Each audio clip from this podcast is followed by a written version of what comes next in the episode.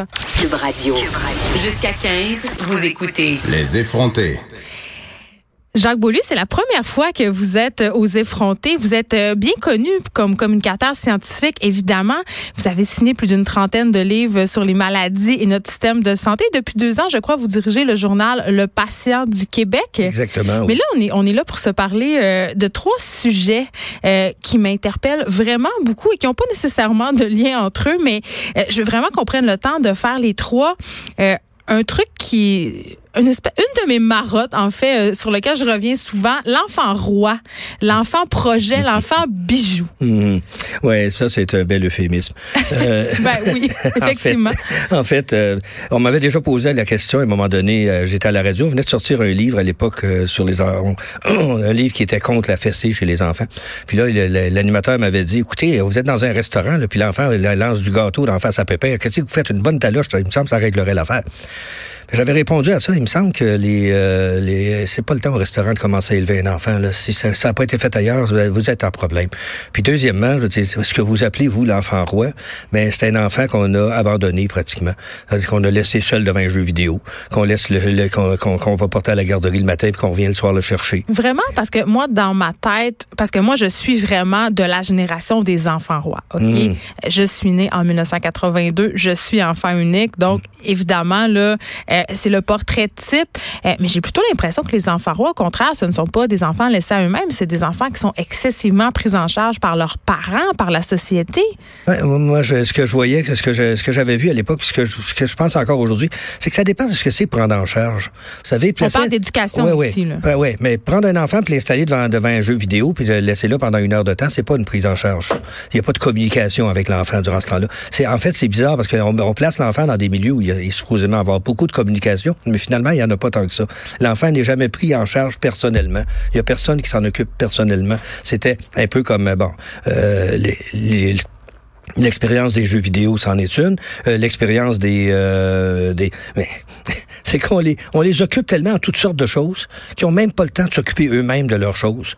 Alors, euh, vous savez, l'enfant, il y a, des, il y a des horaires d'aujourd'hui qui dépassent l'horaire de travail des parents d'au moins deux heures par jour la plupart du temps. On va porter l'enfant à garderie à 8 heures parce que nous on commence à 9 heures. On va le rechercher à 6 heures parce qu'on finit à 5 heures.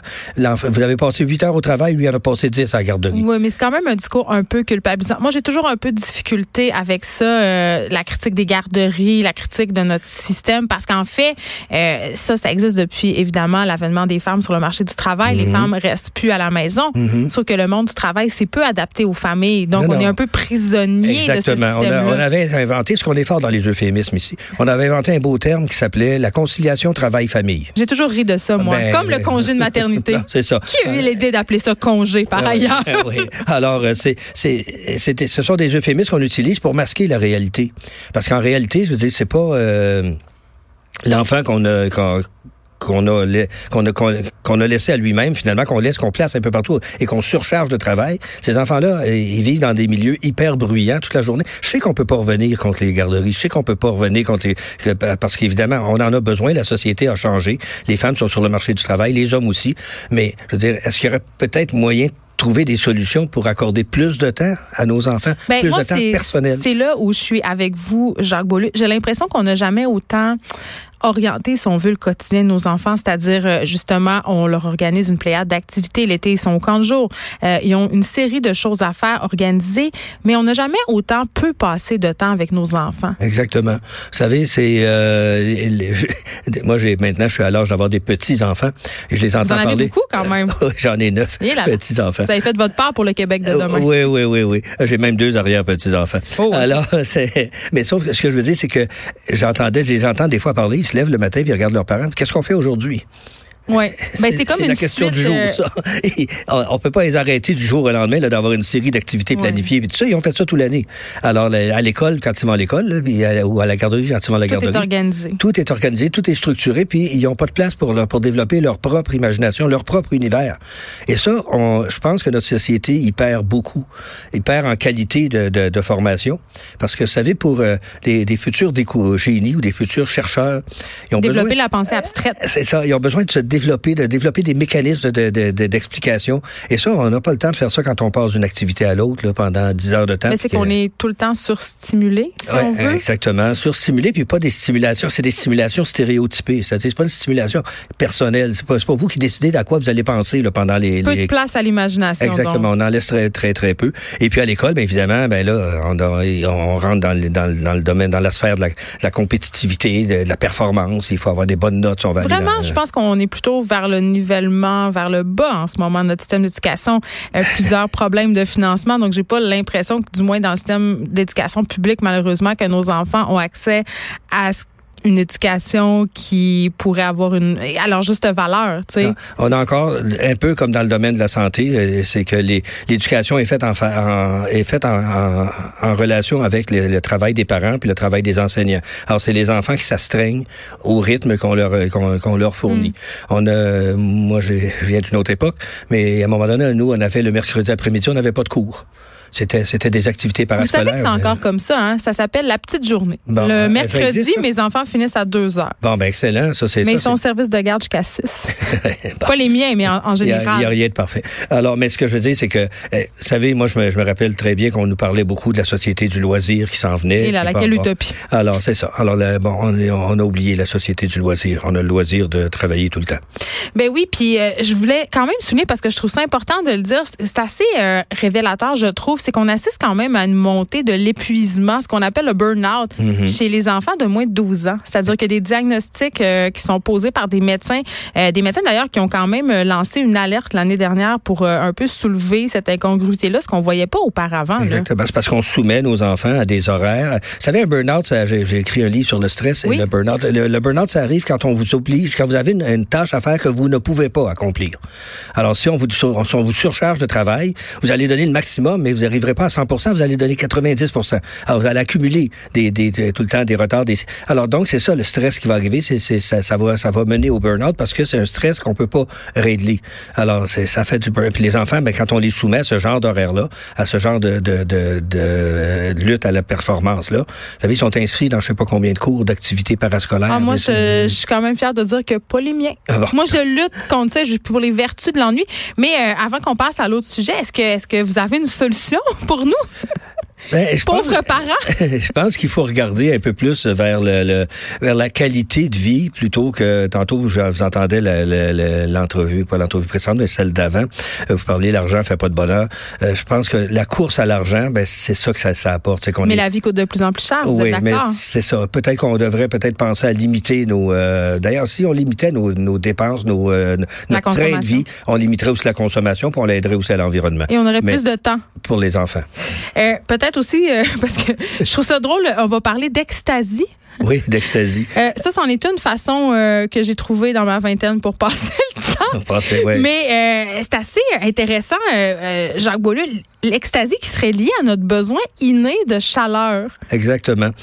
dès la naissance, les enfants ont besoin de sentir la chaleur de leur mère. Vous savez, comme maintenant, on le fait couramment. Quand l'enfant vient au monde, on le met sur le ventre de sa maman, sur la... Bon, alors pour qu'il sente la chaleur, le contact chaleureux de sa maman. Mais il y a des expériences qui ont été faites à ce sujet-là. C'est assez intéressant de voir les résultats de ces expériences-là. Par exemple, euh, au niveau animal, on avait pris des, des, bébés singes, des singes nouveau-nés. Puis d'un côté, on avait une, euh, une, bouteille avec du lait maternel. Puis de l'autre côté, on avait une peau de singe, euh, une imitation de singe chauffée. Et les bébés singes allaient se coller sur la peau chauffée. Mais corrigez-moi si je me trompe, sur ces deux marottes-là, si on veut, hmm. l'endroit où il y avait du lait, il, était aussi inconfortable, si je me rappelle bien de cette expérience. Il y avait comme des, un tapis de rêche. Là. Mm. J'ai vu ça. Je pense que ça avait même pas besoin d'être ça. C'est parce que lui va chercher d'abord la chaleur. Avant la nourriture. Avant la nourriture. D'ailleurs, la preuve de ça, c'est que dans les orphelinats du Québec, qui étaient, qui, à l'époque, il y avait beaucoup d'orphelinats qui étaient remplis à pleine capacité. Et à un moment donné, les infirmières, les religieuses qui étaient infirmières n'avaient pas le temps d'aller nourrir les enfants. C'est que là, on avait trouvé un truc, on roulait une, serviette, puis on mettait le biberon dessus, puis on le mettait dans la bouche de l'enfant.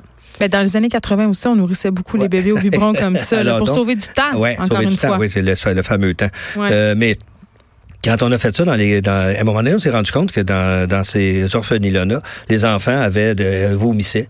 Ils, ils, buvaient, mais ils vomissaient leur lait, puis ils régurgitaient. Ils se laissaient mourir? Ils se laissaient, carrément, ils se laissaient mourir. Pourquoi? Parce qu'il y avait pas, euh, on a repris les enfants, hein, on leur donnait le lait euh, dans les bras, et il y avait plus de vomissement. Mais c'est quoi le rapport avec l'ecstasy? Ben, c'est que ce besoin-là d'être touché, d'être aimé, d'être, d'être, euh, d'être. C'est comme si on allait rechercher ça. Exactement. Cette, drogue-là, c'est ce qu'elle fait. Je veux dire, elle rend, on, dit que c'est une, une drogue c'est-à-dire que on sent beaucoup plus la sensation. Je sais pas, je n'ai jamais pris, mais ah, je peux confirmer. oui. Je confirme, je confirme. Bon, parfait. Alors, on, est, on a quelqu'un d'expérience. mais c'est vrai que les, les, sens sont découplés, notamment euh, le sens du toucher et, et, que la tentation de faire des rapprochements est grande. Il nous reste pas beaucoup de temps, mais euh, parlons. On reste, on reste dans le domaine des drogues. Oui. Incroyable, avec un homme qui a neuf petits enfants. on parle euh, cocaïne, les problèmes reliés au traitement. Mm les, c'est que la, dans le cas de la cocaïne, ce qui arrive souvent, c'est que on va on va trouver une solution qui va faire à tout le monde. Or, il n'existe pas un cocaïnomane. Il existe plusieurs types de cocaïnomanes. Ah. Et puis, il y, a, il y, a, des gens... Là, je vais vous donner juste un petit cours de biologie 101 facile. Euh, dans notre cerveau, on a des, euh, des récepteurs de, euh, qu'on appelle de dopamine. La dopamine, c'est une substance sécrétée par les cellules du cerveau euh, qui, qui procure des sensations de plaisir. Il y a des gens qui ont beaucoup de récepteurs de dopamine, donc ils ont beaucoup de place pour... Et si ces récepteurs-là sont pas satisfaits, ils sont pas remplis, et ils sont pas ils sont pas bien.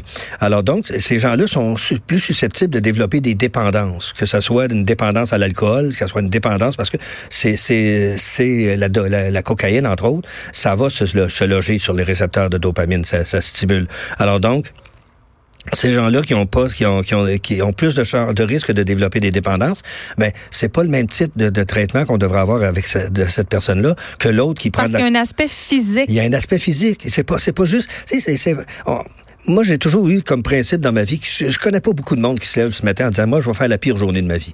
Je vais être le plus mauvais possible. Je vais faire, je vais faire le plus de tort possible. Je sais pas s'il y a du monde qui se réveille vraiment avec cette idée-là. Je pense pas. Mais je pense que les gens sont pris dans des patterns et puis qui, à un moment donné, euh, ça, bon, il y, en a qui vont prendre de la cocaïne parce qu'ils vont, euh, c'est de l'automédication. Je veux dire, ils, ils, sont mal dans leur vie, ils sont pas, ils sont, ils sont, ils sont euh, dépressifs ou ils vont. Mais c'est pas juste le gars. Ça peut être le cas pour d'autres drogues aussi. Ça, oui, exactement. Mais la cocaïne, c'est parce que l'effet est très rapide, est très immédiat. oui. Alors donc, ça peut être, c'est plus ça, ça, a été la même chose avec la cigarette qu'on a qu'on a connue et probablement, je sais pas, je veux pas être un prophète de malheur, ça va être la même chose avec le cannabis.